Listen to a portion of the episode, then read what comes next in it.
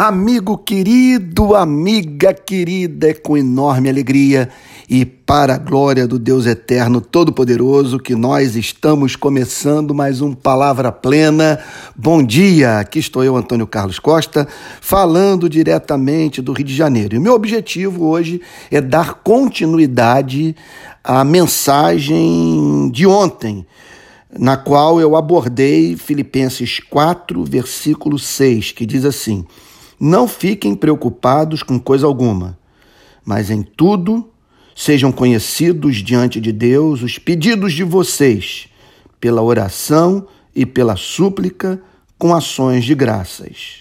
Meu desejo no podcast de hoje é o de nós meditarmos sobre o complemento dessa declaração extraordinária do apóstolo Paulo, que é o versículo 7, que está grifado na minha Bíblia por considerá-lo um dos mais importantes das Sagradas Escrituras.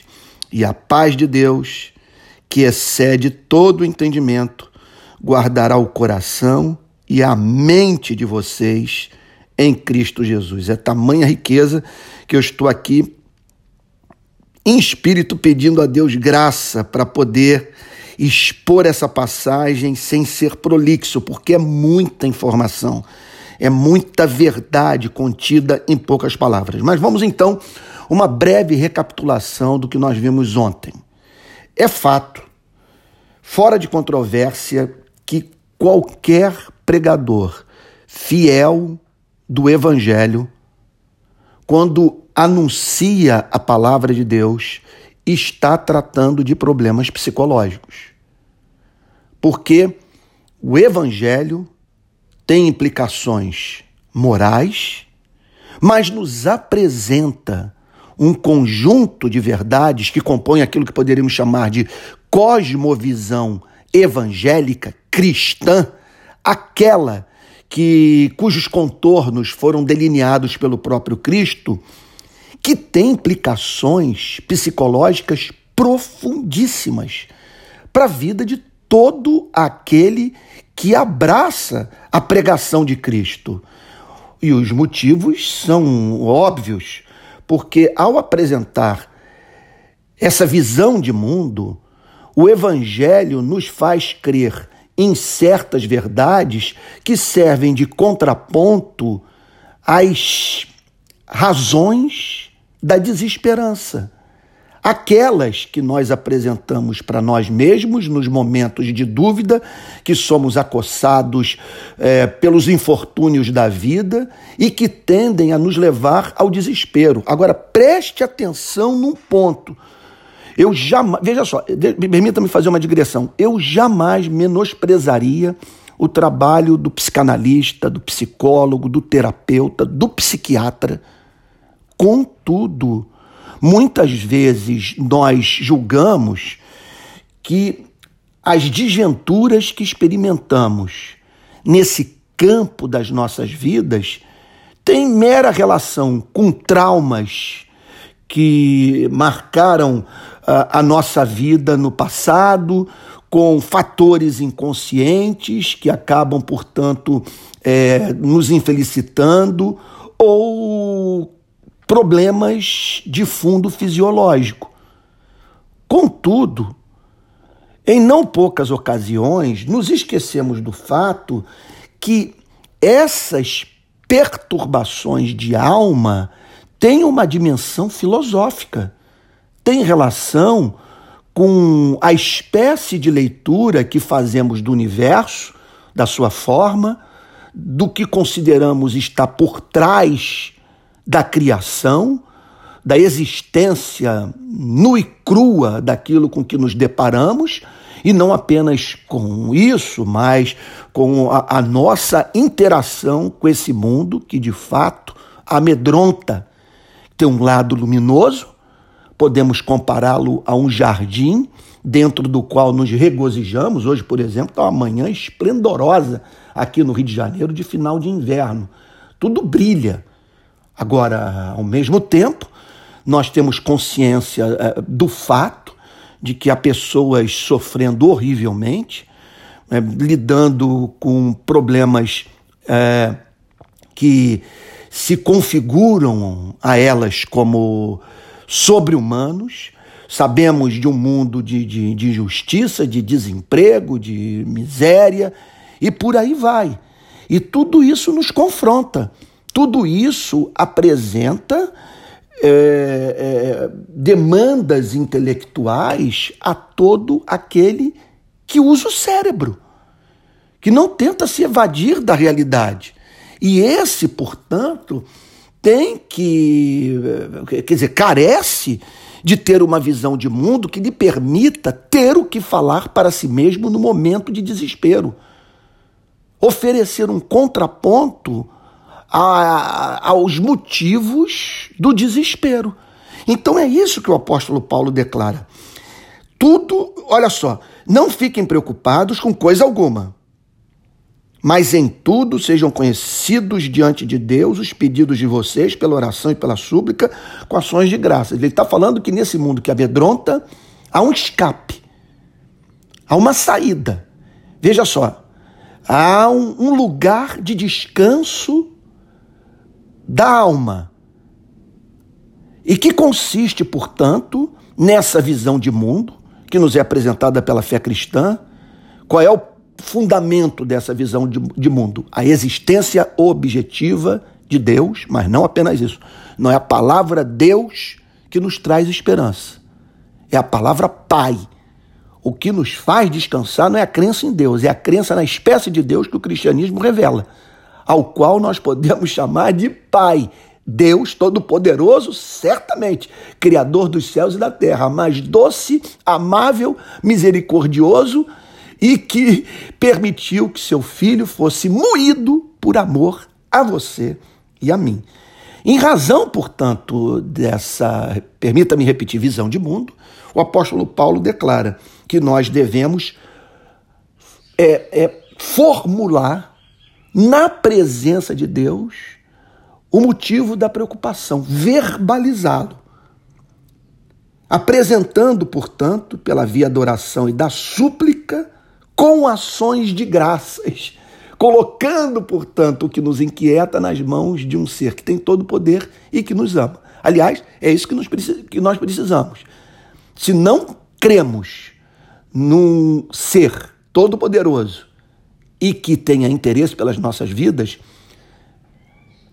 o cobertor sempre será curto, porque não teremos como fazer contraponto intelectual aquilo que tende a nos levar para angústia de alma. E o apóstolo Paulo declara no verso 7 que se nos dedicarmos a esse exercício espiritual com profundíssimas implicações psicológicas, ocorrerá essa, o cumprimento dessa promessa. E a paz de Deus, que é a paz que Deus comunica, é a paz que o próprio Deus dá, é a paz que tem como fundamento o poder e o amor de Deus. Veja só, e pelo fundamento dessa paz ser o próprio Deus, por essa paz ser a paz que Deus comunica àquele que ora, o que, que ocorre? Essa paz que excede todo entendimento guardará o coração e a mente dos cristãos em Cristo Jesus. Então é a paz que, que tem como que tem como substrato Deus, o seu caráter, as suas promessas, o sacrifício do seu único filho. É a paz, veja só, é mais do que reflexão teológica. É uma experiência mística. É uma paz comunicada pelo Espírito Santo. Essa paz excede todo entendimento. Ela, porque veja só, extrapola toda, todos, toda espécie de diálogo que podemos manter com o inferno, com as forças do mal, com os motivos da dor, da depressão, da angústia de alma.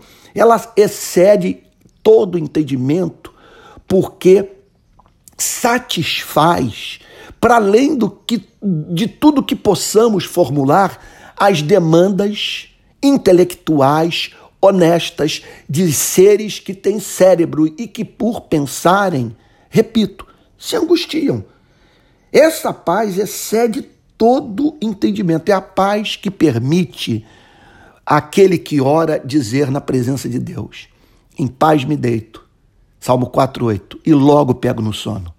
Porque, Senhor, só tu me fazes repousar seguro. Essa paz, portanto, guardará o coração e a mente. Guardará a cidadela da alma, o lugar de onde promanam todas as nossas decisões, guardará nossa vida emocional, guardará a nossa cabeça. Quer dizer, nos blindará. O que isso significa? Qual é a consequência dessa blindagem em termos práticos? Nós não ficaremos à mercê das circunstâncias da vida.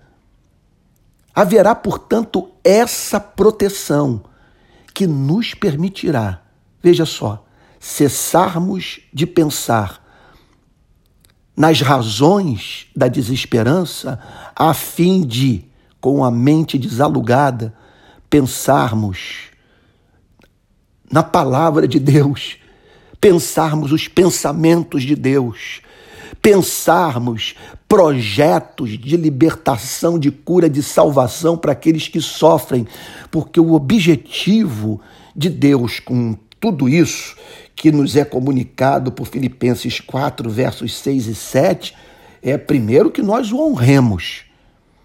Porque quando essa paz se estabelece, guarda a nossa mente, o nosso coração, pela fé que nos moveu a orar, nós estamos com isso glorificando a Deus. Nós estamos emitindo uma nota para a sociedade, para o mundo. Que nota é essa? O Deus em quem eu creio tem caráter. Isso, é claro, que tem uma desembocadura evangelística impressionante, porque vai chamar a atenção daquele que não conhece essa paz e que vai lhe perguntar quais são os motivos da sua esperança. Agora, ao mesmo tempo, isso, isso libera a mente para o amor, libera a mente para o serviço, para em vez de você se dedicar a reflexão sobre aquilo, mórbida, vale a pena dizer, sobre aquilo que preocupa, você se dedicar à reflexão referente àquilo que preocupa a Deus, que é revelado na sua palavra e que deveria sim ser objeto da oração e da ação do cristão nesse mundo de miséria, nesse mundo de pessoas angustiadas e que precisam conhecer esse evangelho. E, portanto, essa paz de Deus, que excede todo entendimento, guardará o coração e a mente de vocês em Cristo Jesus. Porque nós não lidamos com abstrações. Não é o amor que nos guarda, não é a misericórdia que nos ampara, não é a compaixão que se constitui é, no motivo da esperança do cristão. Tudo isso tem um nome. Esse amor, essa misericórdia, essa compaixão estão se manifestaram no tempo e no espaço na vida da pessoa bendita de Jesus Cristo. No cristianismo, portanto, é tudo através de Jesus. Jesus, portanto, é o, o, o fundamento dessa oração, é a base dessa esperança. Porque, veja só, um grande problema se estabelece nessas horas. Que motivo eu tenho para acreditar que Deus haverá de armar um complô cósmico a meu favor. Por que as coisas têm que trabalhar para mim? Por que Deus, pelo seu governo providencial, tem que regular o que ocorre nesse planeta em favor do bem-estar do seu povo, do meu bem-estar? O motivo é apenas um. Não, não, veja só, não está na nossa dignidade moral. Porque se formos pensar nisso, nós nos desesperaremos. Porque encontramos motivos no nosso comportamento para que ele nos discipline. Mas como essa oração é formulada em nome de Jesus, quer dizer, mais confiante na misericórdia de Deus do que na nossa inocência, nós, portanto, descansamos porque ela está baseada no sangue que foi derramado e que obriga ao Deus que cumpre os seus pactos, portanto, a operar na sua e na minha vida aquele, aquilo que ele nos promete no Evangelho de Jesus Cristo.